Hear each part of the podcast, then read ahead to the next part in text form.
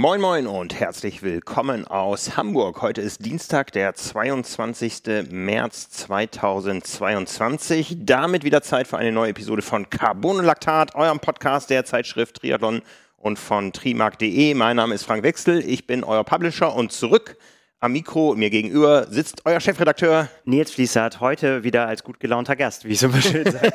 Dank übernimmt das Ruder. Äh, ja, ich bin wieder da. Es ist für mich die vierte Episode Carbonolaktat diese Woche. Weil? Du, du, äh, du hast ja nicht vorgearbeitet im Heim, geheimlich und hast mich rausgeworfen. Nein, ich habe gestern die drei Episoden gehört, die ihr während meiner Ab Abwesenheit aufgenommen habt.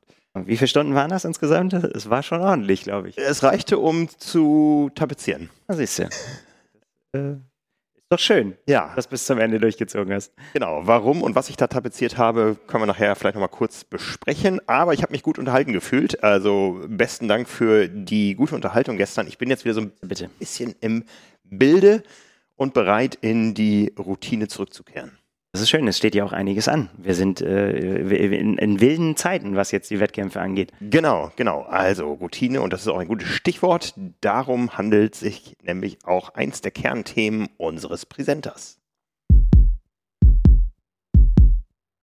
Ja, was sind eigentlich Routinen und warum sind diese wichtig für uns? Routinen geben uns Sicherheit, strukturieren unseren Alltag, sind Handlungen, die wir irgendwann automatisch ausführen und die ein ganz bestimmter und integraler Teil unseres Tagesablaufs geworden sind. Fun Fact, etwa 45 Prozent der Tätigkeiten, die wir täglich ausführen, sind Gewohnheiten. Das ist etwa das Aufstehen, nach dem zweiten Mal schlummern, der Morgenkaffee, vielleicht eine Meditations- oder Yoga-Routine oder auch das Aufschütteln eines gesunden Shakes. Bei dir auch Routine geworden, habe ich gehört. Ja? Ja, wollte ich gerade sagen, zwei davon äh, kann, ich, kann ich einhalten mit Kaffee und äh, ja, Yoga wünschte ich, ich könnte. Ja, und äh, der Presenter spielt auch mittlerweile eine Rolle, das stimmt. Genau, unser Presenter ist nämlich AG1. AG1, das sind 75 Vitamine, Mineralstoffe, Botanicals, lebende Kulturen und weitere Inhaltsstoffe aus echten Nahrungsmitteln. Die werden angereicht als Pulver, was man sich in einer schicken Flasche aufschüttelt und ja, damit kann man seinen Körper effizient versorgen zur Unterstützung der täglichen Nährstoffversorgung. Das ist, wie gesagt, Routine. Nicht nur bei uns, sondern auch bei Profi-Triathleten und bekannten Ausdauersportlern. Sebastian Kienle, den ich auf Fuerteventura getroffen habe, ist einer der Athleten, die auf AG1 setzen. Jonas Deichmann bei seinem Triathlon um die Welt. Ich weiß nicht, wie viel Travel Packs er dabei hatte. Schon ganz schön lange, lange getravelt. Ja, die Hana Twins, unsere Marathon-Zwillinge. Ich weiß gar nicht, ob es ob, die Travel Packs auch im Doppelpack gibt. Ja. Keine Ahnung, die Zwillingsflasche. Laura Philipp ist seit kurzem dabei und äh, Felix Henschel, der im letzten Jahr ähm, ja, in Rot richtig durchgestartet ist äh, mit einem der schnellsten Marathons, die wir je gesehen haben auf Ah, spektakulär. einer langen Distanz. Ja, Athletic Greens, wie gesagt, ein Pulver, was man jeden Tag sich in einem Shake anrührt und damit äh, rundum versorgt ist.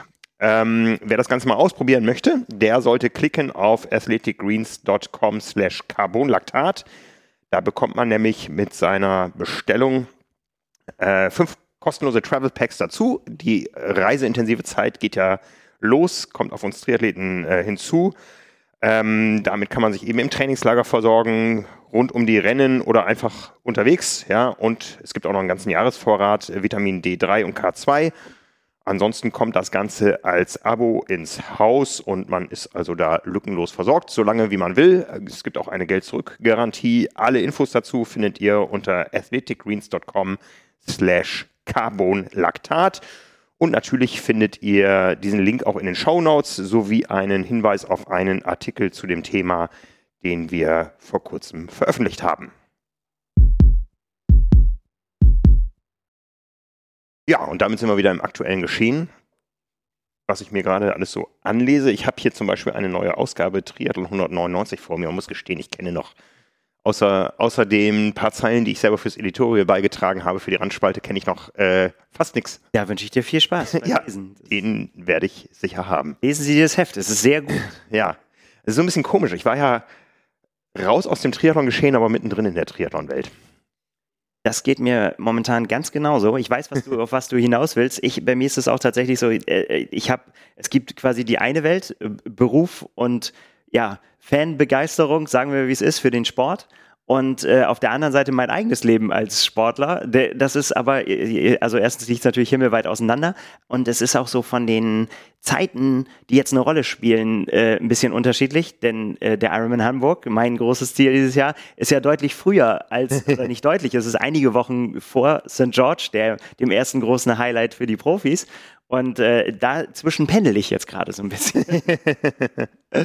ja, man ist da manchmal so ein bisschen, ist es schizophren, ja. Also mir geht es manchmal so, äh, Triathlon aus verschiedenen Blickwinkeln zu sehen. Ja, aber eben, klar, man muss sich natürlich immer der Rolle bewusst sein, die man gerade einnimmt, ne? Genau, genau. Aber ich glaube, die Begeisterung für den Sport ist in allen Rollen da und wichtig und deswegen, ja, geht das schon.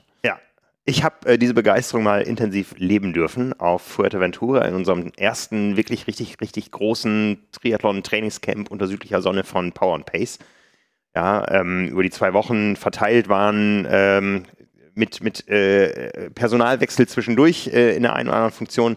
Ähm, fast 75 Athletinnen und Athleten da. Im Place to Be, was den März betrifft, im äh, Plaitas Resort auf Fuerteventura. Ja, wer sich nicht so auskennt unter südlicher Sonne, Fuerteventura ist das mit den Steinen, äh, Mallorca ist das mit der Landschaft. Ja, genau. ja, also ähm, man muss es mögen. Ähm, man kann es aber auch mögen. Ich habe getroffen Sebastian Kienle, der ja fast zu Hause ist, da der wirklich jeden einzelnen Stein kennt und trotzdem immer wieder gerne wiederkommt.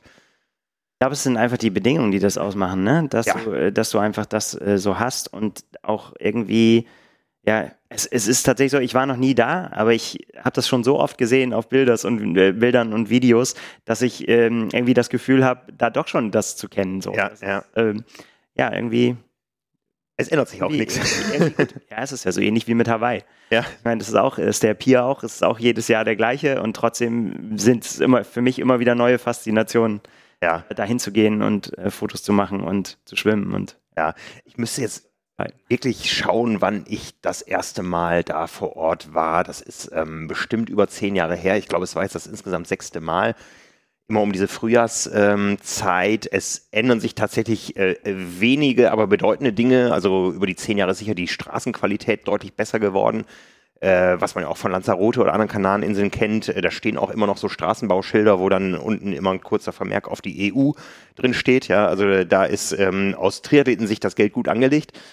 Ähm, ja, was, was, was macht Fuerteventura aus? Wie gesagt, die Landschaft ist überschaubar. Es gibt nicht die riesigen Berge. Ähm, das ist ja alles schon mal zwei Dimensionen kleiner, als was von Mallorca kennen. Es gibt auch nicht die Vielfalt an Möglichkeiten, aber die hast du ja nirgendwo auf den Kanareninseln. Also Fuerteventura ist ja schon fast doppelt so groß wie Lanzarote und ähm, ein Hotel liegt nun mal am Meer. Das heißt, man hat auch nur so ein Korridor, durch den man immer rausfahren muss. Also die ersten Kilometer sind immer gleich und dann hat man gewisse Variationsmöglichkeiten. Und selbst bei den Variationsmöglichkeiten ist die Varianz in der Landschaft auch eingeschränkt. Ja? Also es müssen andere Dinge sein. Ja, da muss man äh, hier visualisieren und seine eigene Leistung irgendwie. Muss man sich da fahren sehen, wo man seinen Wettkampf hat. Ja. Wo muss man mit rechnen, wenn man früh im Jahr nach Fuerteventura fliegt? Äh, auf jeden Fall Wind. Wind und Wind. Ja, also es war in unserem Camp dann auch so, dass wir gleich am zweiten oder dritten Tag alle Radfahrten abgesagt haben, weil es in der Gruppe unverantwortlich gewesen wäre. Dafür hast du dann eben andere Möglichkeiten. Ja, ja also. kann als Triathlet seine Zeit auch andersrum bringen. Genau.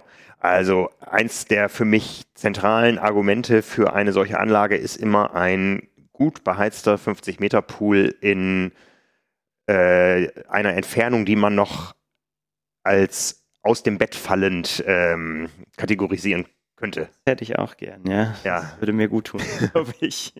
ja, also das äh, auf Mallorca hat man dann eher kürzere Pools äh, in den Hotelanlagen. Ähm, auf äh, Lanzarote hast du gleich 350 Meter Pools in der größten Hotelanlage. Dann gibt es noch eine Hotelanlage in Teneriffa, die gar keinen Pool hat oder einen Pool, der keine Hotelanlage hat, wo man immer Wege hat. Das ist eben schön integrierter alles. Und auch sonst ähm, ich glaube, den Reiz der Anlage macht wirklich diese Integration aus. Man hat alles da, man kann innerhalb der Hotelanlage fast alle Läufe machen, ja, wenn man auch so ein bisschen auf Posing äh, oder sehen und gesehen werden äh, steht. Ja, also da gibt es ja auch interessante Dinge zu sehen. Ähm, man kann in der Anlage schwimmen und zum Rad fährst du halt raus. Ja, ähm, man hat eine gute Versorgungsstruktur auf der Insel. Auch an, an Wochenenden findet man immer irgendwo einen Bäcker oder einen kleinen Supermarkt, der auf hat und muss sich da keine großen Sorgen machen. Und ja, es hat Spaß gemacht. Sehr schön. Ja. Auch ein bisschen trainiert oder hast du nur Übersicht? Äh? Ja, ich habe, ich habe trainiert, wenn ich das Ganze mal vergleiche mit vor zwei Jahren, wo ich ja kurz vor dem Ironman Südafrika stand, der dann äh, erst von mir und dann vom Veranstalter abgesagt wurde. So war ja die, die Reihenfolge, ähm, war ich damals doch deutlich fitter und habe auch deutlich mehr trainiert. Also ich habe damals in den beiden Wochen, glaube ich, 30 und 33 Stunden trainiert, was mir gut bekommen ist damals. Diesmal habe ich ähm, 23 Stunden, zwei Wochen hintereinander trainiert. Ich glaube, qualitativ sogar noch ein bisschen besser als damals, aber ähm, am Ende habe ich mir einen Durchfall eingefangen und damit war dann die letzte Woche, die ich noch da war, eher für die Katz oder fürs Klo oder wie auch immer. Ah. Ja. Und äh, da wollte ich auch noch eine Menge Dinge mitgebracht haben, äh, dienstlich, die dann ausfallen mussten. Ja, also Daniel Beckegaard zum Beispiel konnte ich dann auch nur noch von Weitem sehen, weil ich äh, mich dann auch von Menschen, die potenziell gefährdet sind, weil sie hochtrainiert sind und ein Open Window äh, den ganzen Tag mit sich rumschleppen, ferngehalten habe. Und ja, das war so ein bisschen schade dann. Ne? Unsere Hörer sind gut vorangekommen und haben trainiert. Das wäre erstmal das Wichtigste. Genau, genau. Wir hatten, äh, wie gesagt, dieses Trainingscamp da integriert in die Pläne von Power and Pace, angeleitet von Ulrike Süring, die ja bei Power and Pace das Athletiktraining macht und hatten da ein, ein, gutes mittleres Leistungsniveau. Also bei den Camps gibt es ja immer so eine gaussche Normalverteilung. Ja, wenn es fünf Leistungsklassen gibt, dann sammelt sich das alles rund um die drei. Ja, die Mutigeren machen Leistungsklasse zwei, die ganz Mutigen machen Leistungsklasse eins. Ähm, bis sie da vielleicht mal einen Warnschuss bekommen und sagen, hm, ähm, ja, ähm, das Tempo, was wir eigentlich für die Leistungsklasse anlegen, das ist jetzt für zwei Wochen vielleicht ein bisschen zu hoch. Ähm, und auch eine Leistungsklasse 5 dünnt sich dann aus, also es sammelt sich dann irgendwann in der Mitte und ähm, es war eine sehr homogene Besetzung. Aber ähm, ist eigentlich ganz cool, weil ich meine, das äh, zeigt ja, dass die Vorbereitung, die wir auch dafür ja andenken für so ein Camp, ne, dass man halt nicht ins Blaue hinfährt und da die ersten Kilometer schrubbt, sondern dass man ja sowas auch vorbereitet, scheint ja gefruchtet zu haben. Ganz genau, ganz genau. So, alles gut. Ja. Ansonsten hat man da natürlich immer ein bisschen äh, ähm, Profi-Geschehen rundherum. Wie gesagt, Sebastian Kiele, mit dem ich dann ja auch das längere Interview noch gemacht habe und hin und wieder mal geplaudert habe. Äh, ich kann sogar sagen, ich bin mit Sebastian Kiele gelaufen. Ja, also ähm, es, es, es, waren die letzten Meter unseres Auslaufens, wo wir uns getroffen haben, wo er dann Gnade hat walten lassen, äh, wo wir noch ein bisschen geplaudert haben über die Blase, in der wir uns da befinden. Das war sicher irgendwo äh, auch ein emotionaler Ausnahmezustand. Ich bin ja zwei Tage nach Kriegsbeginn da losgeflogen und es ist doch erstaunlich, wie, ähm, wie so eine Blase dann einen doch vor gewissen Einflüssen abschirmt. Äh, vor allen Dingen dadurch, dass nicht den ganzen Tag deutsches Fernsehen lief. Ja, also das ist dann danach knallhart eingeschlagen. Hm, ja, klar. Natürlich. Ähm, aber äh, Sebastians Wortlaut war dann, ähm, ja, hier in so einer Situation, wo einen die gebratenen Hühnchen in den Mund fliegen, ja, und das ist auch noch einer der weiteren Faktoren, die ein gutes Trainingscamp ausmachen, eine, eine optimale Ernährungsversorgung, ja, äh, wo man eben mit allen äh, Ernährungsformen äh, eine Riesenauswahl hat. Ähm, das ist sicher ganz hervorragend in einer solchen auf Sportler ausgerichteten Anlage. Äh, er sagte auch, das ist schon, schon eine schizophrene Situation fast, äh, dass man da eben seine Dinge machen kann und alles andere auf einmal so weit weg ist und äh, wenn man sich da mal drauf einlässt, dass es dann doch äh, rapide näher kommt. Und Sebastian ist ja doch ein sehr reflektierter Mensch, ähm, der das auch nicht komplett außen vor lassen kann. So ging es uns allen, glaube ich, aber da. Ja. Also es war immer mal wieder Thema, ohne dass es jetzt groß offiziell thematisiert wurde, aber natürlich ist das Thema auf jeder Radtour dabei gewesen, an jedem Essenstisch irgendwo, was tut sich außerhalb unserer Triathlon-Blase noch gerade alles. Ja, ich meine, das ist das normale Leben, ne? dass du das auch, genau. wir in der glücklichen Situation sind, das abschalten zu können. Ja. Äh, aber das holt einen natürlich immer wieder eins, klar. Ganz klar. Ne? Ja, ansonsten Franz Löschke war da in seiner Vorbereitung auf äh, den Ironman Südafrika, ja, der jetzt auch schon in zwei Wochen, ja, das ist Aprilwochenende. In der nächsten Woche schon, ne? Krass, wie das jetzt näher rückt, ne? Ähm, äh, der war da mit äh, Silas Köhn, hatte er viel trainiert. Ähm, wie gesagt, Daniel Beckegaard ist dann nach seinem Hammerrennen da angereist, um da die nächsten Vorbereitungsschritte zu machen. Mit dem hatte ich eigentlich noch was vor, aber wie gesagt, hat sich dann verboten. Und was vor allen Dingen in dieser Anlage richtig cool ist, du trainierst da neben dem Besten. Also ähm, äh, meine Familie kam ja zum Urlaub noch und wir hatten uns dann privat eine Bahn gemietet, die Jungs, ähm, mit einem weiteren Gast, der dann hieß Sebastian Kienle. Ja, also das war dann der Zufall, der es so wollte, dass die das Ticket für die gleiche Bahn äh, bezahlt, äh, bezahlt hatten. Das werden meine Jungs, glaube ich, nie vergessen. Aber ansonsten so ähm, Team Mazerat, ja, Nationalschwimmer, Olympia dekoriert, ähm, die mal da wirklich bei der Arbeit zu sehen, das ist ein Genuss. Ne? Also da kann man sich nicht dran satt sehen.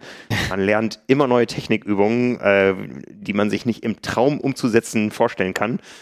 Ähm, ja, großes Kino. Ach, lass uns nicht so viel über Schwimmen reden. Schlechtes Gewissen. ja, das, das war unser Camp. Es hat großen Spaß gemacht. Äh, für alle, die jetzt Lust bekommen haben, es gibt ja noch ein zweites von Power and Pace. Ähm, auch schon bald in vier Wochen auf Mallorca dann mit mehr landschaftlicher Vielfalt. äh, dafür einem kürzeren, kürzeren Pool. Naja, da muss man Prioritäten setzen. Genau. Und unser aller Jule als Campleiterin und Anna als redaktionelle Verstärkung. Ähm, ja, da wird sicher auch den einen oder anderen Einblick dann in anderer Form geben. Ich habe ja mich da jetzt auf äh, tägliche Videos konzentriert, was immer so ein kleines Stimmungshighlight am Abend dann noch war, dass die Leute sich dann ertappt gefühlt haben, ähm, wo ich dann mit Kamera überall rumgeschwirrt bin. Also ähm, das hat mir Spaß gemacht. Direkt vorgeführt, was man so gemacht hat. ja. ja und, und, ich habe mich zu einer zweiten Anmeldung ähm, äh, überreden lassen. Nein, ich brauchte mich nicht lange überreden lassen. Ich werde den Hamburg-Marathon laufen. Nice. Ja. Schön. Gut. Das heißt, ich sollte jetzt auch mal wieder laufen. sind auch nur noch vier Wochen. Ist der Marathon und der Halbmarathon sind gleich, ne? Sind gleich, zeitgleich, dieselbe Veranstaltung. Genau. Genau. Dann äh, äh, pass mal auf, äh, dass du, äh, wenn, ich weiß nicht, wo ihr euch möglicherweise begegnet, aber unser Autor äh, Fabian Fiedler läuft den Halbmarathon. Oh, jetzt krieg ich Angst. Und wenn Fabian läuft, dann läuft er nicht nur mit, sondern dann läuft er richtig, glaube ich. Ja. Ohne das jetzt mit ihm abgesprochen zu haben, aber. Ja, ich, ich weiß, dass er läuft. Ich hatte schon Fabian, also kommuniziert mit ihm darüber und äh, ja, fürchtet den Fabian, hieß es schon äh, unter Profikreisen damals. Ähm, du kannst alles machen, du kannst ihm einfach nur nicht im Weg rumlaufen. Das wäre schlecht. ganz genau, ganz genau. Ich glaube aber, der Halbmarathon startet sogar noch vor dem Marathon, damit die alle schon mal zu Hause sind, wenn, wenn wir dann auf die weitere Reise gehen. Habt ihr nichts miteinander zu tun. Ja, aber das wird für mich ein Erlebnismarathon und ähm, ja, mit, mit dem Mike zusammen, der mich da gefragt hat, freue ich mich drauf, dass wir zusammen da eine schöne Runde laufen werden und Hamburg genießen werden bei hoffentlich so schönem Sonnenschein wie heute. Ja, ich habe ihn auch schon gelaufen. Da war wirklich, da gab es alles. Da gab es am Start äh, ähm, ähm, ein bisschen frostig, dann gab es Hagelschauer, wo die Temperatur, weiß nicht, keine Ahnung, wie viel Grad gedroppt ist, irgendwie so, aber richtig, so richtig mit, ja, man wusste halt nicht so richtig, was soll man anziehen. Und dann wurde es aber wieder richtig schön warm und heiß und so. Ja. Ja, geil. Fantastische Strecke. Ja, das liegt also an.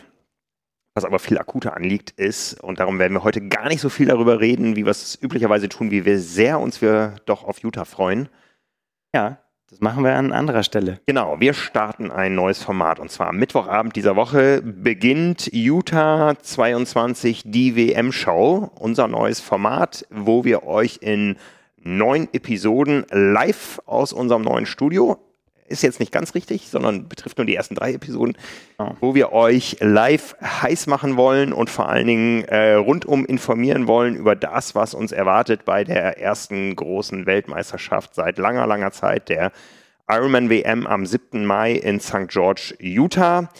Wir haben eifrig gewerkelt. Wie gesagt, ich habe gestern noch ein bisschen tapeziert. Lasst euch überraschen.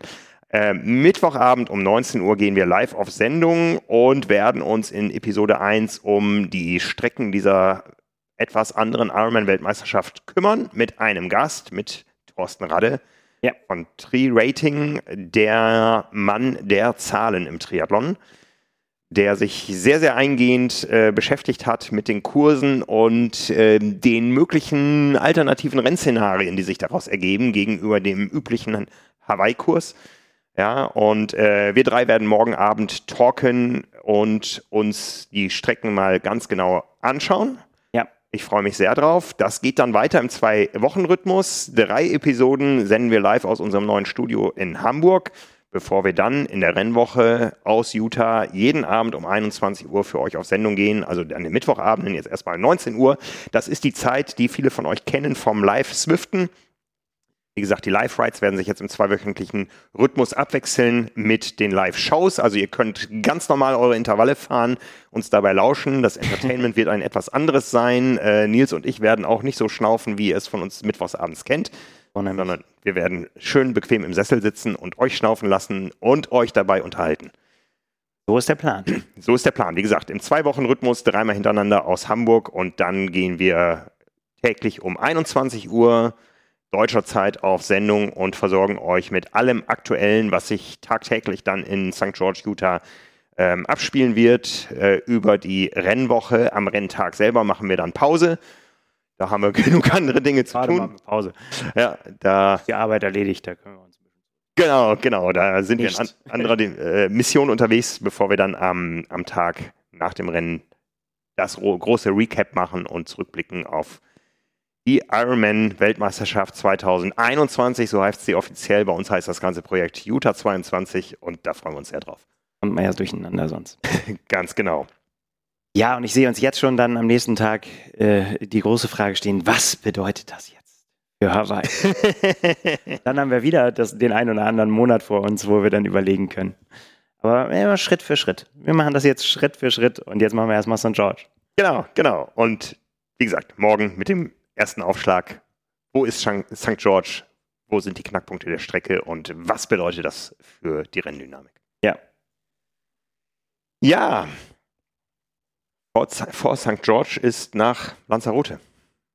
Das kann man so sagen, ja, in der Tat. Denn äh, wir, wir haben ja die letzten Wochen schon immer darüber gesprochen, dass es nur ganz wenige Rennen gibt, die jetzt quasi nochmal so einen Fingerzeig geben. Und über Dubai haben wir ausführlich gesprochen. Und jetzt am Wochenende war eben der ähm, Ironman 73 Lanzarote. Und ich finde dann doch schon mit dem einen oder anderen bemerkenswerten Ergebnis. Also, und auch wenn man sich dann so die einzelnen Charaktere durchguckt, die da eine große Rolle geschrieben, äh, gespielt haben, äh, dann auch mit dem einen oder anderen Fingerzeig eben, was das für St. George bedeuten kann. Und äh, ja, das, das würde ich gerne einfach mal machen, einfach nochmal ähm, Frauen, Männer rennen, einmal nicht nacherzählen, sondern einmal durchgehen und was das so bedeutet hat für die, für die einzelnen Punkte.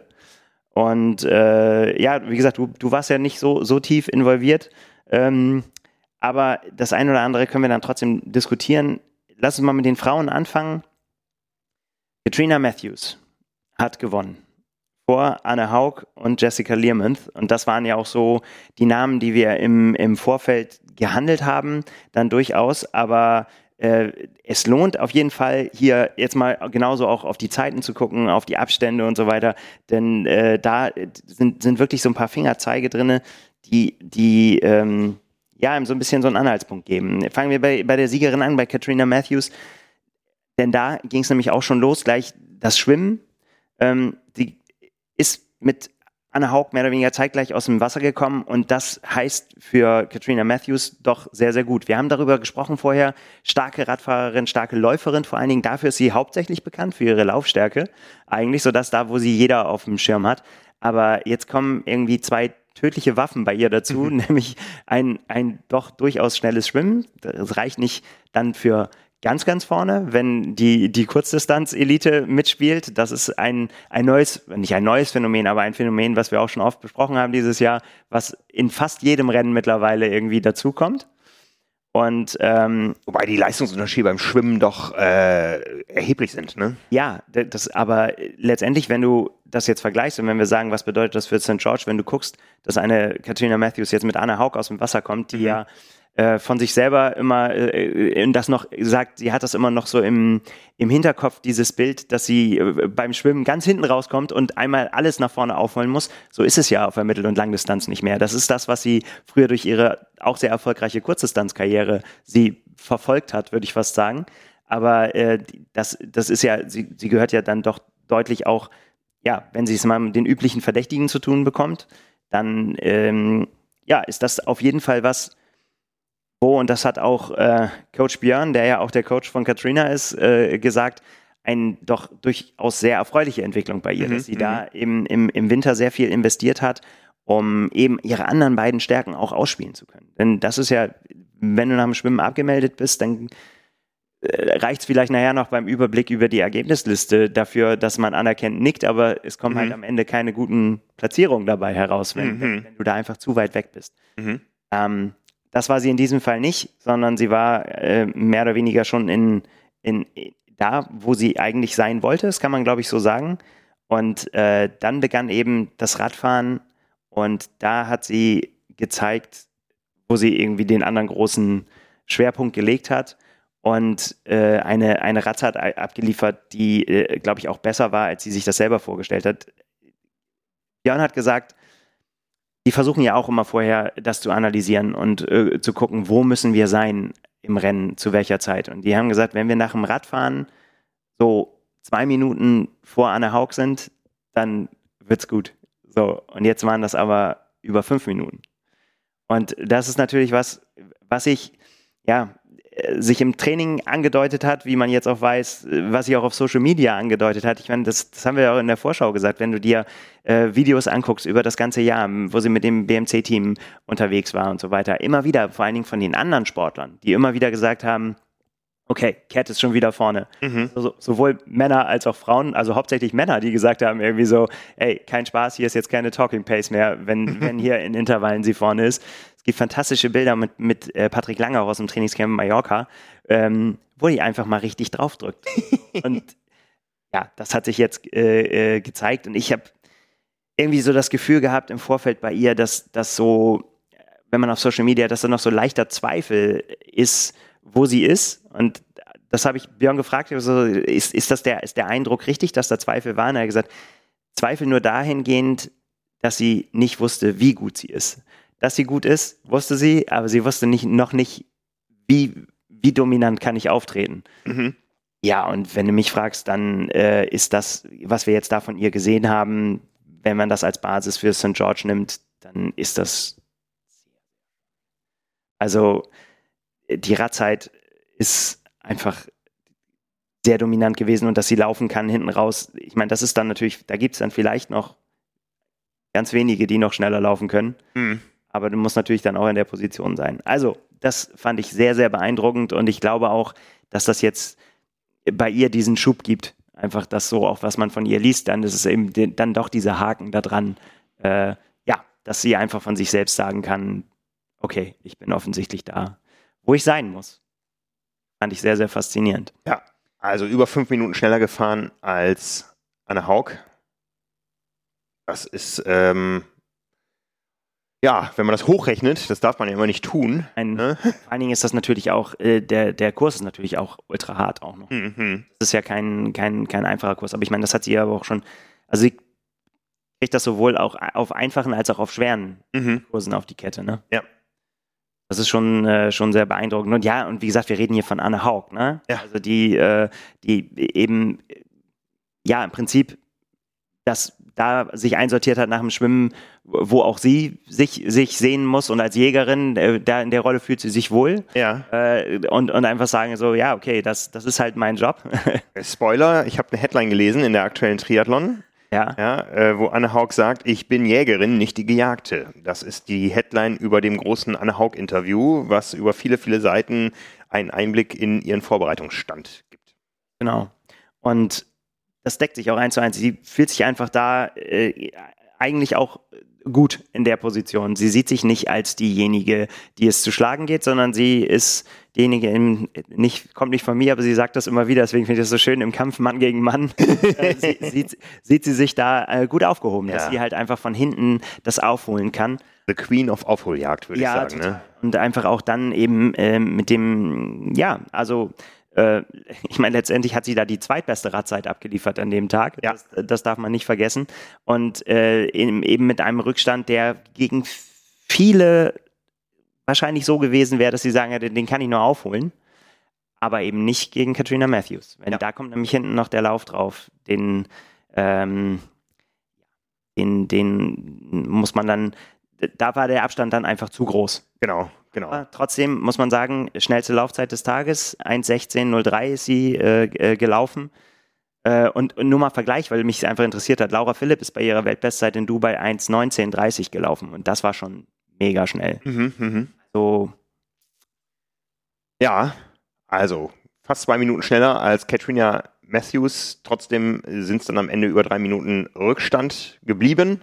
Ja, weil es dann auch irgendwann äh, der Abstand auch klar war, dass das nicht mehr reichen kann. Und dann äh, ist das halt auch so. Da kannst du ja auf den Kopf stellen, wenn das dann einfach mal zu groß ist. Dafür ist die Strecke dann auch zu kurz. Ja. Muss, ne, ist ja irgendwann, geben einem die Kilometer aus für die Aufholjagd. Ja, ja. Absolut. Ne? Äh, vor den beiden Britinnen hat sich das also abgespielt. Insgesamt überhaupt vier Britinnen unter den Top 7.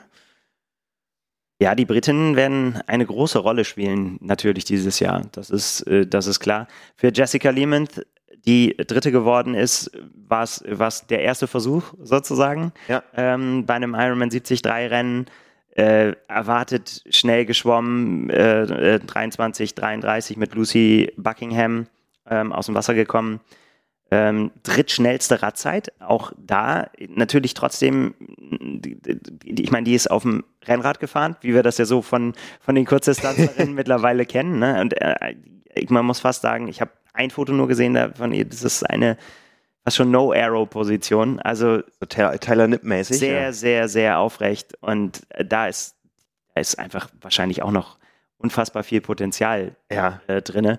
Das muss man sich mal auf der Zunge zergehen lassen. Eine Minute langsamer nur als äh, eine perfekt gefittete Anne Haug. Ja. ja. Also da, da macht es einfach, glaube ich, die Gewalt einfach aus. Ja. Aber man muss dann, äh, dann auch sagen, ähm, dass sie hat dann auch schon bezahlt. Also sie hat, sie hat sich im Nachhinein äh, dazu geäußert und hat gesagt, war das eine gute Idee? Ähm, äh, ja, dahingehend, dass es großen Spaß gemacht hat. aber ihr ganzer Körper und vor allen Dingen ihre, Hamstrings, was ist das, Oberschenkel, Rückseite ähm, und ihr Nacken sagen, keine gute Idee. da kann man schon sehen, da ist einfach überhaupt gar keine Voraussetzung schon geschaffen, ja. dass das eine gute Position ist und so weiter. Ja. Weil immer wieder, das ist, sieht man ja auf allen, immer wieder bei allen Rennen, die kommen dann quasi aus dem Stand dahin und sind halt sofort konkurrenzfähig. Ja. Sehr, sehr, sehr, ja. sehr spannend. Mhm. Ja, und äh, wir haben es gesagt, also Katrina Matthews kann man, glaube ich, auch ohne Einschränkung zu den Favoritinnen zählen. Äh, das haben wir schon vorher getan äh, für St. George, aber jetzt eben untermauert auch mit einem mit einem tollen Resultat. Und äh, Anne Haug genauso, die ja auch gesagt hat, ähm, Respekt gezollt hat und gesagt hat, das war eine Demonstration auf dem Rad. Fertig, aus, Punkt. Mhm. Weiß, woran, wie es weitergeht. Mhm, mh. Spannend. Ja. Das war das Rennen der Frauen. Und bei den Männern. Ähm, Was die Briten bei den Frauen sind die Franzosen bei den Männern. Ja, ja äh, auch drei in den Top 5. Ganz genau. Und auch da haben wir wieder die, äh, die Kurzdistanz. Äh, Vergangenheit, die, die da durchschlägt. Bei dem einen ist noch gar, ein oder andere noch gar nicht so lange her. Ähm, Leo Bergeret, nee, nicht Bergeret, Berger heißt er, sorry, französische Aussprache, äh, hat gewonnen. Und äh, es war nicht seine allererste Mitteldistanz, äh, der hat schon noch was gemacht, aber gerade im letzten Jahr mehrere Podiumsplätze in der WTCS. Ähm, und das sorgt dann einfach für ein Gesamtpaket, was am Ende letztendlich in einem taktischen Rennen äh, dazu geführt hat, dass er auf Platz 1 landet, obwohl er keine einzige Bestzeit abgeliefert hat. Also es sind Leute schneller gelaufen, es sind Leute schneller geschwommen, es sind Leute schneller Rad gefahren, aber das Gesamtpaket führt dann trotzdem zu Platz 1.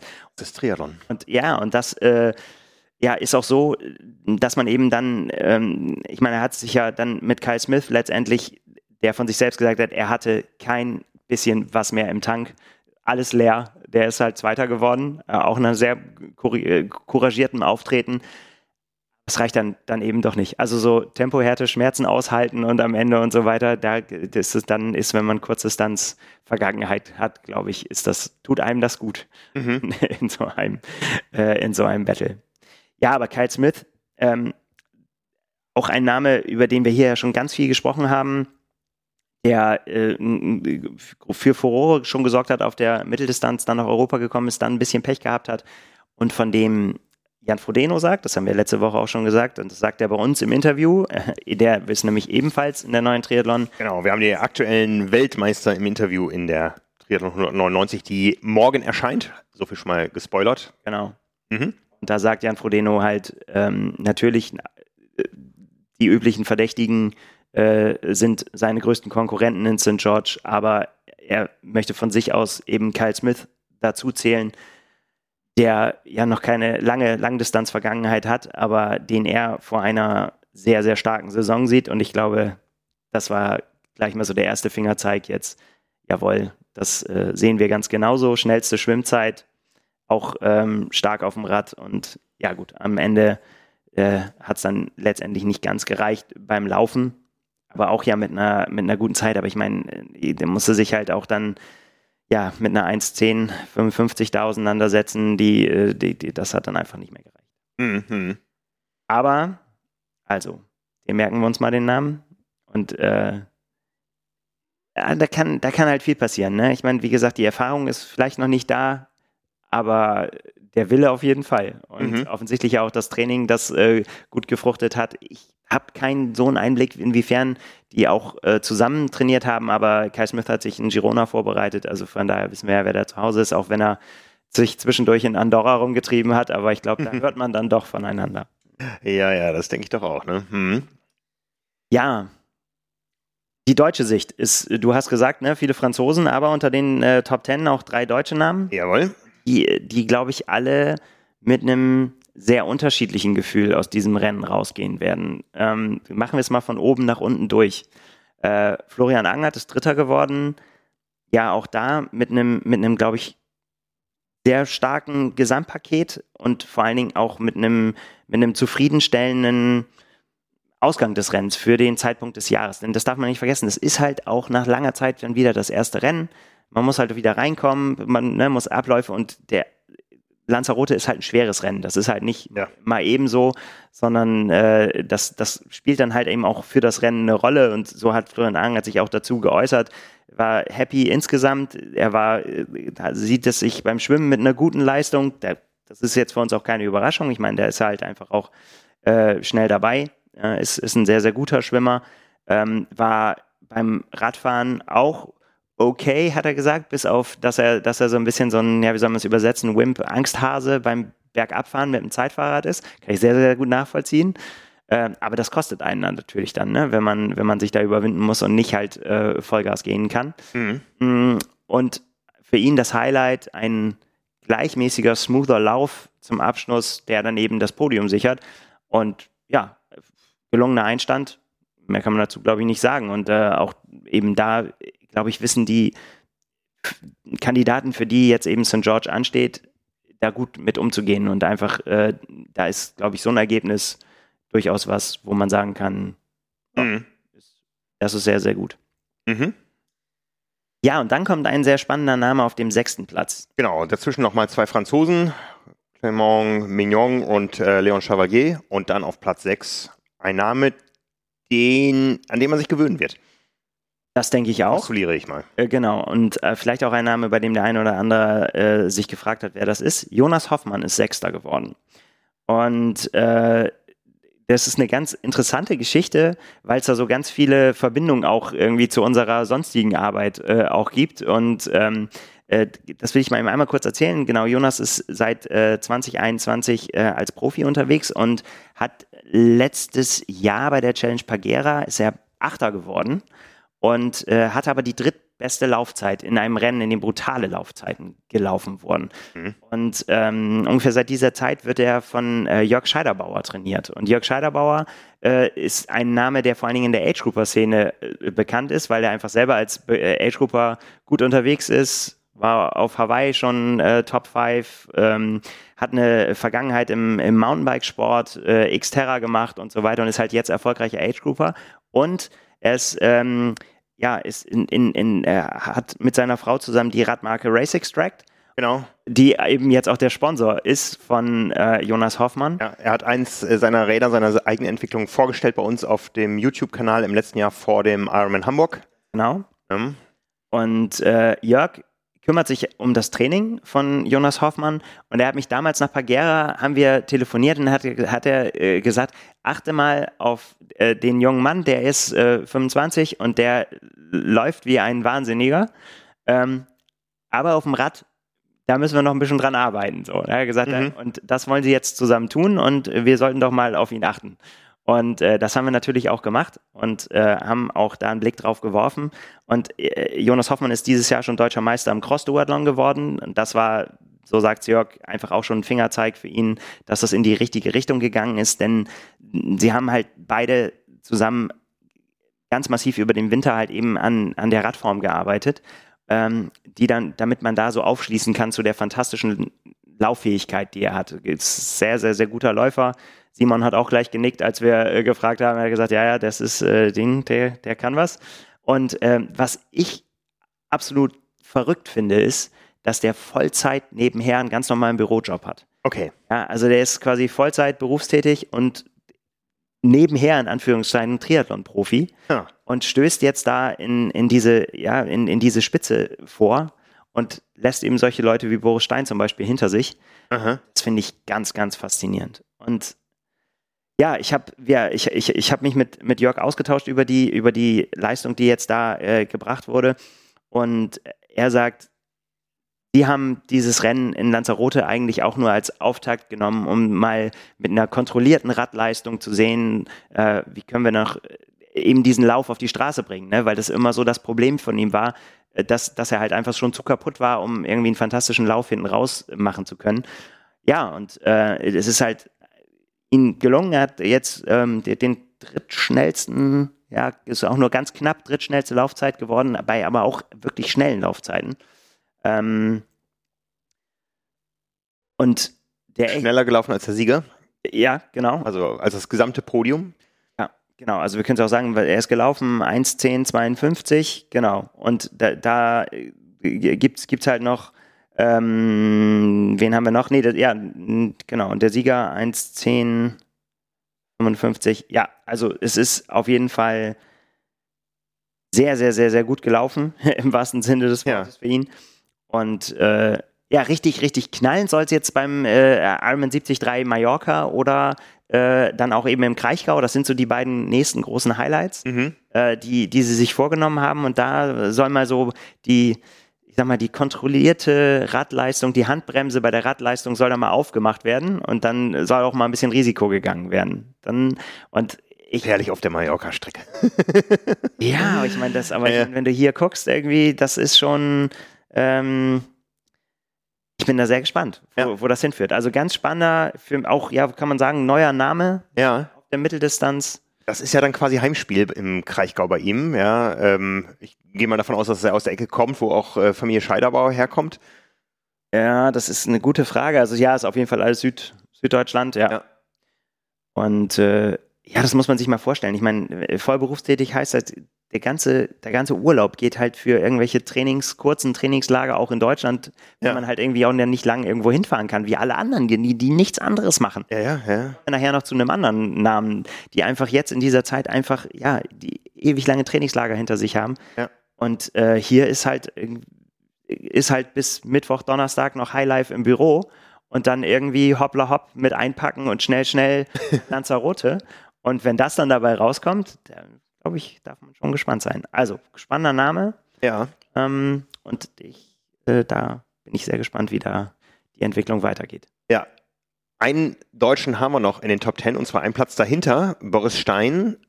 Hm, wenn wir uns mal die, die Zeiten im Vergleich zu Jonas Hoffmann angucken, dann äh, sind die ähnlich geschwommen. Na gut, liegen auch einige Sekunden dazwischen, aber ich sag mal so auf ähnlichem Niveau, konnten da mit den Kurzstrecklern vorne äh, nicht, nicht, nicht mithalten oder auch mit einem Florian Angert. Ähm, auf dem Rad dann Boris Stein mit der schnellsten Zeit, wie man das von ihm kennt und erwartet und er auch selber es von sich Blut. erwartet. Ne? Ja. Also das ist, glaube ich, immer so sein Minimalziel, zumindest die schnellste Radzeit zu haben in einem solchen Rennen. Aber wenn wir uns das jetzt mal anschauen, beim Laufen liegen dann doch über sechs Minuten zwischen einem Jonas Hoffmann und einem Boris Stein. Und da wendet sich das Blatt dann auch so, dass es am Ende dann auch eineinhalb Minuten zugunsten von Jonas Hoffmann geworden sind, zwischen Platz sechs und Platz sieben. Da ist dann jetzt wirklich auch die Analyse interessant, ähm, denn sowohl äh, Boris ist nochmal in sich gegangen irgendwie nach dem Rennen, hat das auch nachher so und auch das, was Björn äh, jetzt gedacht hat, also Björn hat's, wenn man das zusammenfassen soll, dann muss man sagen, Generalprobe versaut. Ähm, Im Ernstfall bei der Premiere muss es dann besser sein. Also im Laufen wäre wohl mehr oder muss mehr drin gewesen sein. Und Boris hat sich so geäußert, dass er gesagt hat, dass er einfach nicht mutig genug angegangen ist. Dass er sich nicht dazu entschließen konnte, nach, nach einem Rennen, was für ihn echt gut gelaufen ist und das vor allen Dingen echt nach Plan gelaufen ist. Ne? Also schwimmen da, wo er halt schwimmt, das ist mhm. nun mal so. Mhm. Äh, so rangekommen, dass man in, in Schlagdistanz ist. Und dann muss halt ein Lauf kommen der eben an die, an die, Spritze, an die Spitze kommen kann, wenn man so starke Läufer mit dabei hat. Mhm. Da hat er selber von sich gesagt, es war, wäre mehr, hätte mehr drinne sein müssen. Das sagt Coach, das sagt der Athlet. Und das einfach der Grund war, dass, sie nicht, dass er nicht mutig genug diesen Lauf angegangen ist. Und dann kommt dann halt auch mal sowas dabei raus. Ja. Also die schwächste Laufzeit, äh, in Anführungszeichen, schwächste Laufzeit in den Top Ten, ja, das wird dann eben auch äh, damit bestraft, dass man auf Platz 7 durchgereicht wird. Also ähm, aber sehr interessant, ne? Also dann, wie dann auf einmal auch der Kopf, also dann eine Rolle spielt, ne? Und dass man nicht sagen kann, ah, Training ist nicht gelaufen oder jetzt irgendwie da irgendwas war, sondern es ist einfach nur an dem Tag ist man nicht auf die Kette gekriegt. Und das mhm. kann wirklich jedem passieren. Ja. Ja. Und dann aber besser jetzt, wie gesagt, bei der Generalprobe, als dann, wenn es drauf ankommt. Ne? Ja, ja.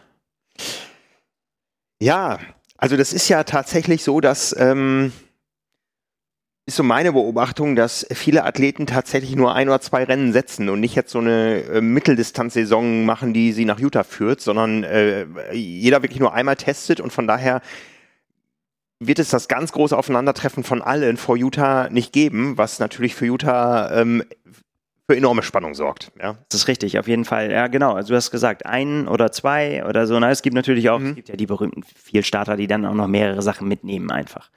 Ähm, einer von denen ist äh, Sam Long, der die Füße offensichtlich, nachdem er über Weihnachten äh, alles abgesagt hat, um, um hart zu trainieren mhm. und, und gut in Form zu kommen, der will jetzt einfach das auch öfter, glaube ich, nochmal zeigen. Mhm. Ihm offensichtlich äh, auch nichts aus. Der war nämlich auch am Wochenende unterwegs bei der Challenge Puerto Varas in Chile. Und äh, ja, man kann es nicht anders sagen, hat auf dem Rad alles zerstört, was sonst noch mit ihm mitgefahren ist. Ist einfach dem Rad unfassbar gut drauf gerade. Mhm. Also das scheint, äh, und, und da ist es bei ihm im Prinzip ähnlich, ne? Der hat halt eben, er ist kein guter Schwimmer. Er, er hat da sich stark verbessert, aber da wird es für ihn genauso auch drauf ankommen, dass er da irgendwie äh, in Reichweite bleibt, ne? weil da sind natürlich die, die ausgeglicheneren Athleten, die werden ihm das Leben schwer machen. Aber wenn sie ihn lassen und wenn sie ihn auf dem Rad ranlassen und wenn sie ihn laufen lassen, dann gehört er bestimmt auch zu den Kandidaten, die in St. George äh, was abliefern können. Denn das, das, was der ja einfach unter Kontrolle, also wie gesagt, er hat ja den Sieg davon getragen äh, in Chile, eine Woche nur nach seinem Sieg äh, in Miami, den er ja wirklich auch kontrolliert ins Ziel gebracht hat, wo er auch gesagt hat, so Laufen war jetzt noch weder da noch bei in, in, in Chile äh, nur ansatzweise das, was er zeigen musste. Ne? Also, sondern er hat nur das gezeigt, was er zeigen musste, aber nicht das, was er hätte zeigen können. Mhm. Glauben wir ihm jetzt einfach mal so. Mhm. Und äh, auch so der Tag der Wahrheit wird kommen. Und für, äh, für ihn tatsächlich äh, nicht erst in Utah, sondern ähm, ergibt sich auch noch den Ironman 73 St. George in zwei Wochen vorher. Also jetzt nicht äh, ab heute, ne? also nicht jetzt kommendes Wochenende, sondern die Wo das Wochenende drauf. Äh, George? Nicht St. George. Nein. Oceanside. Genau, du siehst die. Ja, ja genau. Wir sind schon so fixiert auf äh, ich bin schon Utah so 22, die WM-Show morgen Abend. Ganz genau. Nein, aber Sam Long steht auch in Oceanside auf der. Ja. Das wird spannend. Ja. Er hat sich eine, da, da bin ich dran hängen geblieben, das möchte ich einmal äh, dir nicht vorenthalten. Er hat in, auf ähm, also eine, eine Trainingszusammenfassung einer jetzt der, der Woche, in der auch eben das Chile-Rennen war, äh, zusammengetragen, äh, so seine Zusammenfassung, hat einen Screenshot von gemacht. Ähm, und wenn man sich dann die einzelnen Disziplinen anguckt, das ist schon, schon stabile Kilometerzahlen, die da zusammenkommen. 20 Kilometer Schwimmen, 383 Kilometer Rad und 83 Kilometer Laufen. Boah. Mhm. Fand ich sehr bemerkenswert. Eine Stunde 20 Krafttraining, da kann ich mithalten. Ja. Krieg ich, das kriege ich auch zusammen in einer sehr, sehr guten Woche. Wo du gerade den Laufumfang äh, erwähnst, das ist ja so ein Phänomen von Jonas Hoffmann. Ja. ja wir haben über ihn eben gesprochen. Ähm, Jetzt denken wahrscheinlich alle, dass äh, Jonas Hoffmann Laufumfänge hinlegt wie ein Simon Müller, um diese Leistung zu laufen, aber dem ist nicht so. Nee, Simon hat gesagt, wenn es einen Athleten gibt, der so für ähm, Input, Output, dass die Bravour steht, dann ist es Jonas Hoffmann. Also wie er gesagt, mit maximal wenig Einsatz, maximal viel rausgeholt. Ja. Ja. Da redet man irgendwie über 60 Kilometer in der Woche. Ja, also es ist halt, ich meine, wie willst du auch auf Kilometer kommen, wenn du einen Radschwerpunkt eigentlich hast? Also ja. wenn du sagst, irgendwie, wir müssen maximal viel ins Radtraining stecken, damit wir da erfolgreicher werden und aber das hinter einen normalen Arbeitstag kommen kann. Da werden wir nochmal eruieren, wie man das macht. Ja. Dass das, ge, das äh, wieder das Rezept dafür ja. dann aussieht. Ja, also Ausgangslage jetzt, als ich euch verlassen habe Richtung Fuerteventura, hat man im Vorfeld nur über die Norweger geredet. Jetzt komme ich wieder und keiner redet mehr über die Norweger. Ich habe äh, gehört, was ihr über Christian Blumenfeld erzählt habt. Aber es gibt ja noch einen anderen, äh, Gustav Iden, der noch gar nicht in Rennszene aufgetaucht ist, weil er anders beschäftigt ist. Ja, Gustav Iden ist äh, gerade in der Höhe und das kann man äh, sich angucken in der Sierra Nevada mal wieder, da wo, wo sie sich wohlfühlen, wo sie viel trainieren. Halt. Also wenn ich über die Eintönigkeit von, von Fuerteventura gesprochen habe, ich glaube, die lässt sich noch toppen. Ich war tatsächlich einmal da oben vor vielen, vielen Jahren eingeladen von Nike. Ähm, oh, wie hieß er denn noch? Es gab einen portugiesischen 100-Meter-Weltmeister mal. Ja, das stellst du Fragen. Ja, der war so der Topstar und man hat uns eingeladen in die Sierra Nevada mit äh, äh, ausführlichem Tapas-Essen. Das waren noch so Zeiten, die äh, journalistisch äh, äh, abenteuerlich waren. Sowas gibt's alles heutzutage nicht mehr. Mit äh, ausführlichem Tapas-Essen, mit äh, Blick auf die Alhambra in der Ebene dann unten und dann sind wir wieder hochgefahren in die, in die Höhe, wo nichts ist außer einem Trainingszentrum, was aber für ähm, die Fokussierung äh, sorgt, die man vielleicht braucht, um auch im Wettkampf Höhenflüge zeigen zu können. Gustav Iden steht da drauf. Oder totalen Wahnsinn. Ich, ich, bin mir nicht ganz sicher. Also ich war noch nie da, aber ich konnte einen Einblick bekommen. Es gibt nämlich ein neues YouTube-Video von äh, Gustav Iden, ein Tag im Leben des Gustav Iden und das ist halt ein Tag in der Sierra Nevada. Und ähm, ich habe gleichzeitig war ich voller Bewunderung und tiefen Mitleid für diesen, für diesen jungen Mann. Ja. Der ist ja jetzt sechs Wochen und der macht nichts anderes. Jetzt können wir sagen, das ist das Schönste der Welt, aber als irgendwie versuchen, gut zu schlafen, dann äh, zu frühstücken, dann Sport zu machen, in verschiedenen Ausprägungen, dann wieder zu schlafen mittags, dann wieder Sport zu machen, dann wieder zu essen und dann wieder zu schlafen. Ich meine, wenn das Buffet so reichhaltig ist wie auf Fuerteventura, dann kann man damit leben. Ja, das äh, ist aber wohl äh, in der Tat nicht so. Oder ich weiß nicht, ob er sich das verordnet, aber er, er spricht auch, er zeigt auch seine Ernährung. Das ist ein sehr, sehr sehenswertes Video. Äh, geht auch relativ lange, aber er sagt, er isst jeden Morgen so komische Weißbrot-Baguettes mit äh, Käse und Salami. Das ist er halt jetzt sechs Wochen. Und dann gibt es zweimal am Tag äh, äh, Nudeln mit Tomatensauce und Huhn. Fertig. Und dazwischen jede, oh. dazwischen jede Menge Kekse und Süßigkeiten. Weil, ähm, Gustav, Gustav, wir wissen, du verstehst ein bisschen Deutsch, ja? athleticgreens.com slash carbonlactat, ja? Da kriegst du zumindest die Travel Packs. Die reichen nicht für sechs Wochen, aber so Vitamine habe ich da keine gesehen auf dem Teller. also da äh, ist eher, ähm, ja, geht's ausschließlich um die Kohlenhydratversorgung. Ja. Unfassbar. Aber das ist tatsächlich. Das ist nicht mal die Bäckerei. Ja, also ich meine, es ist tatsächlich, das meine ich halt mit so mit, mit totaler Hingabe. Interessanterweise ist ja auch das, was äh, Sebastian Kienle gesagt hat in seinem Video, dass er das äh, als großen Vorteil der Norweger sieht. Die sind jung, die sind ungebunden, mhm. die halten das noch aus. Also ja. Äh, dem Sebastian Kienle kannst du jetzt nicht mehr in seiner Lebenswelt, die Nein. er jetzt erreicht hat mit äh, als Vater ne, und Partner und äh, weiß was ich, was du alles um was du dich kümmern musst, wenn du wenn du ein bisschen Lebenserfahrung ein Reden, ja, also ja, kannst du nicht mehr sagen, ich gehe da sechs Wochen hin und bin bin da mal weg. Ja, so Jugendherberg-Style da. nee. So ja. Ich glaube, das Thema Handysucht ist ein, äh, ist ein Thema, was, was eindeutig eine große Gefahr darstellt da. Also ja der hat die ganze Zeit sein Telefon in der Hand, guckt sich irgendwas an. Stell dir, von dann, stell dir vor, dann fällt das Internet da aus. Keine Triathlon-Podcast, sagt er, das ist das langweiligste der Welt für ihn. Also da beschäftigt er sich nicht mit. Mein Reden, also aus unserem eigenen. Aber ich meine, ist ja, wenn die ganze Zeit nur über einen selbst geredet wird, ich meine, was soll man sich da anhören? Ja. Ja, aber das ist, äh, also es ist wirklich abgefahren. Es ist echt abgefahren. Also diese, ich meine, das wird ihn dann, das wird ihn dahin bringen, wo er ist. Aber es ist wirklich die Frage, wie viele Jahre du die, dir sowas antun kannst. Tja. Nicht sehr, sehr interessant, aber es ist wahrscheinlich auch echt eine Persönlichkeitsfrage. Ja. Also für den einen oder anderen, der muss dann vielleicht mal raus. Erst mit seinem Bruder und seinem Coach. Also das ist ja Klass 1 äh, eine Person. Ja. Ähm, hat auch noch gefilmt, also der hat das Video halt, der nimmt das halt auf.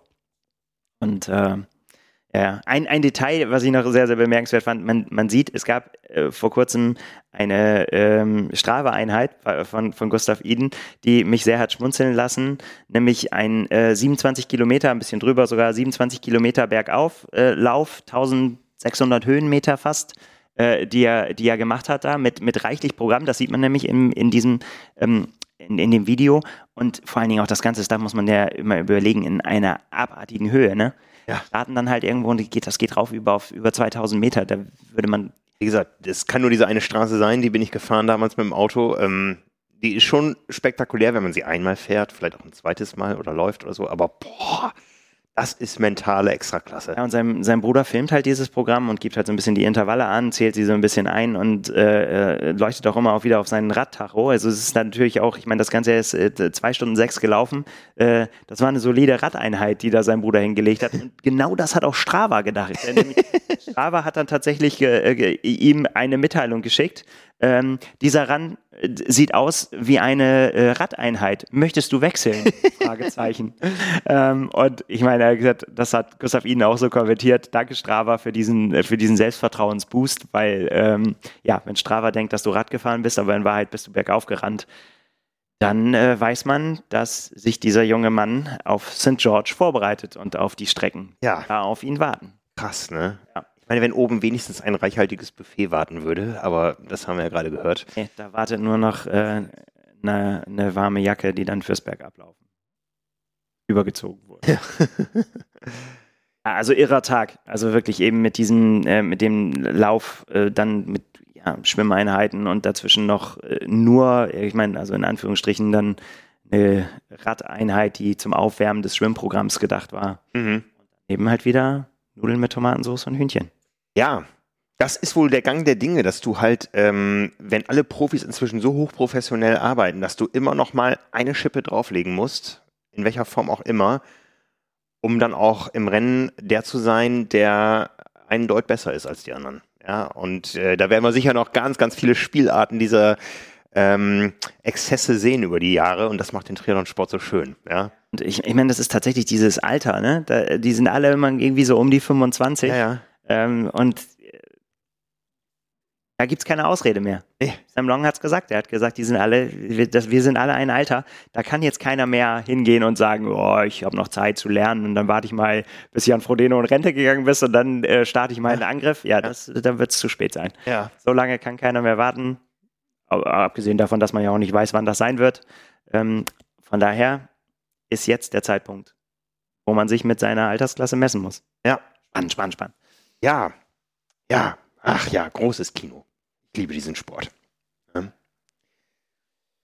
Ja, für die, diesen, die diesen Sport äh, zu lieben lernen gerade, ähm, mache ich mal einen kurzen Exkurs. Wir haben nämlich äh, nach dem äh, großen Erfolg des letzten Jahres unser Rookie-Programm neu aufgelegt. Ja, wir haben im letzten Jahr ähm, um die 200 Athletinnen und Athleten auf ihren ersten Triathlon vorbereitet, der dann ja größtenteils in Eigenregie stattgefunden hat, in Ermangelung eines ausführlichen Wettkampfprogramms. Wettkampfprogramms. Ähm, und das äh, machen wir dieses Jahr wieder in der Hoffnung, dass es auch viele Rookie-Wettkämpfe geben wird. Am 4. April startet unser Rookie-Programm auf powerandpace.de. Da werdet ihr über zehn Wochen ja, zum Triathleten ausgebildet. Sowohl was das Training betrifft, ähm, setzt also bei jedermann an. Ja, also wir sind davon überzeugt, jeder, der gesund ist, schafft es in zehn Wochen einen Triathlon zu absolvieren. Äh, ihr braucht also keine besonderen Voraussetzungen mitbringen, sondern einfach nur Lust auf den Sport, auf äh, zehn abenteuerliche Wochen, die euch nicht nur sportlich, sondern auch ähm, in eurer ganzen Selbstwahrnehmung äh, verändern werden. Das können wir, glaube ich, sagen von allen, die Triathlon mal ausprobiert haben. Ja, nach zehn Jahren seid ihr ähm, nicht nur Triathlet, sondern auch irgendwo ein anderer Mensch. das nun besser oder schlechter ist, das nach zehn Jahren hast du gesagt. Ich würde sagen nach zehn, na, nach zehn Wochen, genau, äh, nach zehn Jahren noch viel mehr.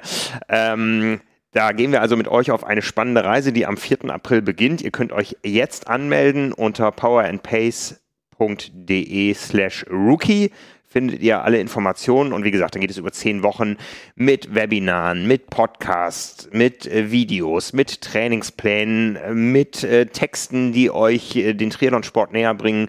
Ähm, ja, rundum versorgt bis an die Startlinie und darüber hinaus. Und äh, ja, wir haben so viele begeisterte Stories erlebt oder begeisternde und inspirierende Stories erlebt im letzten Jahr und äh, freuen uns natürlich, dass auch ganz viele von denen, die wir da quasi zum Triathlon und zum Triathleten ausgebildet haben, äh, dass die ähm, danach so angefixt haben, dass sie dieses Jahr Größeres vorhaben. Das äh, motiviert uns auch dann wieder äh, umgekehrt. Ähm, und äh, ja, ich freue mich darauf. Wir werden sicher auch und, hin, und, hin und wieder mal wieder auftauchen in dem Programm. Ähm, wie gesagt, am 4. April ist der Start des Programms. Anmelden könnt ihr euch jetzt schon unter powerandpace.de slash rookie. Genau, und dafür davon ausgehen, dass ganz viele, die jetzt hier zuhören, äh, selber schon Triathleten sind, das kann man auch ganz fantastisch verschenken an Leute, die Triathleten werden sollen, noch, ne, würde ich sagen. Das ja. ist doch eine gute Idee, wenn ihr sagt irgendwie so, ihr habt da den einen oder anderen oder die oder ein oder andere, die, wo er sagt, die hätten das doch auf jeden Fall drauf. Die, die äh, sind eigentlich genau prädestiniert dafür, aber haben noch nicht so richtig den Anschubs gefunden. Dann wäre das doch eine tolle Gelegenheit, die damit so in die richtige Richtung zu schubsen. Ganz genau, ganz genau. Ja, bleibt uns noch unsere aktuelle Ausgabe, die nämlich an Mittwoch dieser Woche erscheint, am Tag, wo wir auch mit Utah 22 die WM-Show auf Sendung gehen. Und einer der Schwerpunkte ist natürlich auch das Thema Utah. Ähm, ja, auf dem Cover, so wie sich viele schon vor äh, zweieinhalb Jahren gewünscht hatten, Jan Frodeno und Anne Haug. Ganz genau, die amtierenden Ironman-Weltmeister. Genau, damals mit Doppelcover, nun vereint. Jan Frodeno auf dem Rad, Anne Haug laufend. Die beiden Titelverteidiger, ja, wie schon erwähnt, im großen Interview jeweils in dieser Ausgabe zu finden. Was erfährt der Leser noch darüber hinaus, über Utah und den Rest des Triathlon-Geschehens. Ja, also genau, erstmal äh, finde ich das, also finde ich die Interviews, äh, ja, so ein bisschen Selbstbeweihräucherung muss jetzt sein, finde ich einfach herausragend, weil ich es einfach super spannend finde, wo die beiden jetzt gerade stehen in ihrer Karriere und welche Rollen sie einnehmen. Also das sind sehr, sehr, sehr lohnenswerte Interviews hm, der beiden und man kriegt dann natürlich einen Einblick dafür, hm, ja, wie sie eben dieses Rennen sehen, wen sie, äh, wo sie sich da einordnen in der Rolle und darum geht's halt auch in einem, einem weiteren Schwerpunkt, einfach in der großen Vorschau, in dem ja, Favoritenchecks bei den Männern und bei den Frauen, wo wir einfach äh, ja, einfach mal die Namen durchgehen und einfach die Rennszenarien durchgehen und überlegen, wer ist wo, wer könnte eine Rolle spielen im Rennen. Äh, das ist, kann ich wirklich sehr empfehlen, sich das ähm, ja, auf den Couchtisch zu legen, das auswendig zu lernen, dann weiß man nämlich dann, wenn die Übertragung kommt und der Name Kyle Smith fällt, dann weiß man, warum der wichtig ist, man weiß, äh, wer Daniel Beckegaard ist, man weiß, wer die Norweger sind, von denen wir immer sprechen und äh, ja, wer alles sonst noch so eine Chance hat. Und äh, bei den Frauen natürlich genau das Gleiche. Ne? Ist die Rolle von Daniela Rief ist natürlich die große äh, Frage, die äh, da steht. Kann Lucy Charles Barclay äh, ihren Erfolg von der 73-Distanz übertragen auf die Langdistanz. Was sagt Anne Haug eigentlich dazu als amtierende Weltmeisterin? Äh, kann, wird sie sich den wegschnappen lassen, den Titel? Das sind die Fragen, die wir da klären. Und ja, wir gehen ein auf, äh, auf die Strecken, auf die Location. Ähm, ja, geben halt so den großen Rundumschlag, der, glaube ich, gut vorbereitet auf die WM in Utah. Mhm, mh. Und natürlich ist das natürlich, das ist der eine Teil, der, der sich logischerweise jetzt eben mit dieser großen anstehenden Weltmeisterschaft befasst, aber es gibt auch jede Menge drumherum äh, für euer eigenes Training. Wir befassen uns zum Beispiel damit, äh, Training mit dem Partner. Ist, äh, wer das schon mal ausprobiert hat, weiß vielleicht der eine oder andere, welche Fallstricke da lauern können. Und, ja. Ich kann nur darüber berichten, Training mit dem Sohn. Das sind gewaltige Fallstricke, ja, also. Ja, vielleicht äh, spielt das auch eine Rolle. Also da genau, unter dem, dem nähern wir uns halt und versuchen, ja, da Lösungsansätze zu bringen, wie man da vielleicht gut mit klarkommt. Äh, wir haben das Thema Mobilisation, von dem ich sehr am eigenen Leib gelernt habe, wie wichtig das ist, sich darum zu kümmern. Oh ja. dass man geschmeidig bleibt, ähm, um einfach besser durch den Trainingsalltag zu kommen. Das ist äh, ein, ein großes Thema. Ja, äh, wir haben, wenn ihr euch gewundert habt, warum es äh, manches Sportequipment nicht in der Hülle und Fülle zu kaufen gibt, wie man sich das vorstellt, der bekommt einen Einblick in, äh, in das Problem der ja, in der Lieferknappheit, die es gibt in ganz, ganz vielen Bereichen und eben auch in, äh, in der Sportartikelbranche. Hat Markus Baranski hat das zusammengetragen, hat mit Herstellern gesprochen und mal aufgedröselt, wo denn überhaupt das Problem liegt. So, ne, dass man, mhm. dass es verschiedene Dinge einfach nicht gibt und dass es einfach so knapp ist und ja, in welche Richtung sich das wohl noch so entwickeln wird. Was haben wir noch? Ja, wir, wir ähm, ja, den großen Rundumschlag. Mhm. Ähm, wir machen weiter mit unserer ähm, mehrteiligen Serie über äh, Termini im Triathlon-Training. Finde ich sehr, sehr spannend. Äh, wir haben letzte, in der letzten Ausgabe damit angefangen mit VO2 Max. In, diesem, äh, in dieser Folge geht es um die Faula Max. Und das ist einfach, na, wie wollte mal sagen, es ist so wie so eine kleine Grundausbildung Sportwissenschaft. Jetzt mal vorsichtig ausgedrückt, ne? Aber mhm. ähm, wir reden natürlich da sehr viel drüber, wenn man Leistungsdiagnostiken macht und so weiter, tauchen diese diese bestimmten Begriffe immer wieder auf. Und natürlich auch in unseren Artikeln und so. Und wir gehen jetzt einfach mal die von vorne bis hinten durch und sagen einfach mal, was ist dran, warum ist das wichtig, was ist gut, was ist ausbaufähig und äh, wie trainiert man es. So, ja. das sind so die, die Punkte, mit denen wir uns befassen. Finde ich eine spannende Serie. Ja, sind wir jetzt im zweiten Teil und das äh, wird sich so durchs Jahr ziehen. Ja. Das mal so als grober Überblick äh, durch die Ausgabe. Ja, wartet ein. Ja, ich, Kiosk. wie gesagt, freue mich drauf, sie zu lesen. War ja jetzt in der Produktion nicht beteiligt und nicht im Lande und äh, ja, werde mich da auch nochmal vorbereiten auf morgen Abend mit dem Wissen, was ihr da zusammengetragen habt, ja, und was ich dazu beitragen kann. Also, wie gesagt, morgen Abend, morgen früh geht's zum Kiosk oder an eurem Briefkasten, um die Triathlon 199 zu ziehen. Morgen Abend dann auf unseren YouTube-Kanal Triathlon Insider für unsere erste Live-Sendung von Utah 22, die WM-Show. Wenn wir das nochmal kurz einordnen äh, wollen, die Triathlon 199 ist eine Doppelausgabe, denn wie in jedem Jahr kommt danach unser Special. Da wir ja durch die verschiedenen Ausfälle von Ironman-Weltmeisterschaften im Oktober, im Herbst immer schon ein Trainingsspecial gemacht haben, haben wir dieses Jahr im Frühjahr einen anderen Schwerpunkt. Da dreht sich nämlich alles um das Thema Equipment und wie ihr euch auf der Ebene optimal ähm, ja, vorbereiten könnt auf die Saison. Keine Angst, das ist garantiert keine äh, Ansammlung von Advertorials, sondern wirklich tiefes Insiderwissen, was euch wirklich schneller macht, was ihr braucht, was ihr vielleicht nicht braucht. Und die Ausgabe danach ist dann äh, unsere Nummer 200. Ja, für die 200 bietet es sich ja wieder an, mit zwei Ironman-Weltmeistern auf dem Cover zu arbeiten. Das kannst du ja schon mal bei der Druckerei schon mal klären.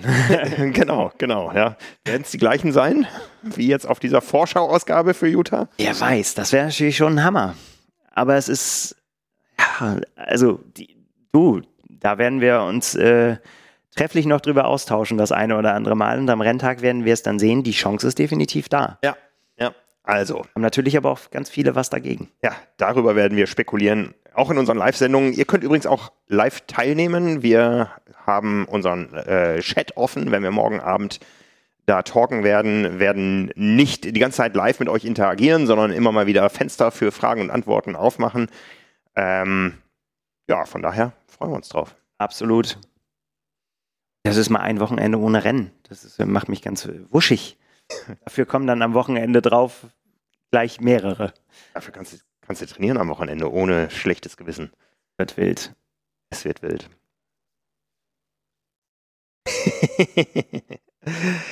Gut, also in diesem Sinne, danke fürs Zuhören. Äh, wenn euch das Ganze gefallen hat, dann hinterlasst uns gerne mal wieder eine Bewertung äh, in Form von fünf Sternen oder Daumen hoch oder auch gerne Kommentare. Ähm, wir sind ja nicht die, die das immer aktiv pushen mit jeder Episode, aber ich glaube, so zu so einem kleinen Jubiläum dürfen wir das mal wieder, wieder sagen. Äh, bringt uns alle weiter, weil dieser Kanal, wie alle anderen Kanäle, die er bewertet, davon profitiert, wenn er äh, sichtbar ist. Und äh, ja, in diesem Sinne, fleißiges Training, weiterhin sonniges Wetter und wir sehen uns morgen Abend bei Utah 22, die WM-Show, live um 19 Uhr am Mittwochabend und dann im Zwei-Wochen-Rhythmus geht es damit weiter. So machen wir es. Also, macht's gut. Ciao, ciao. Tschüss.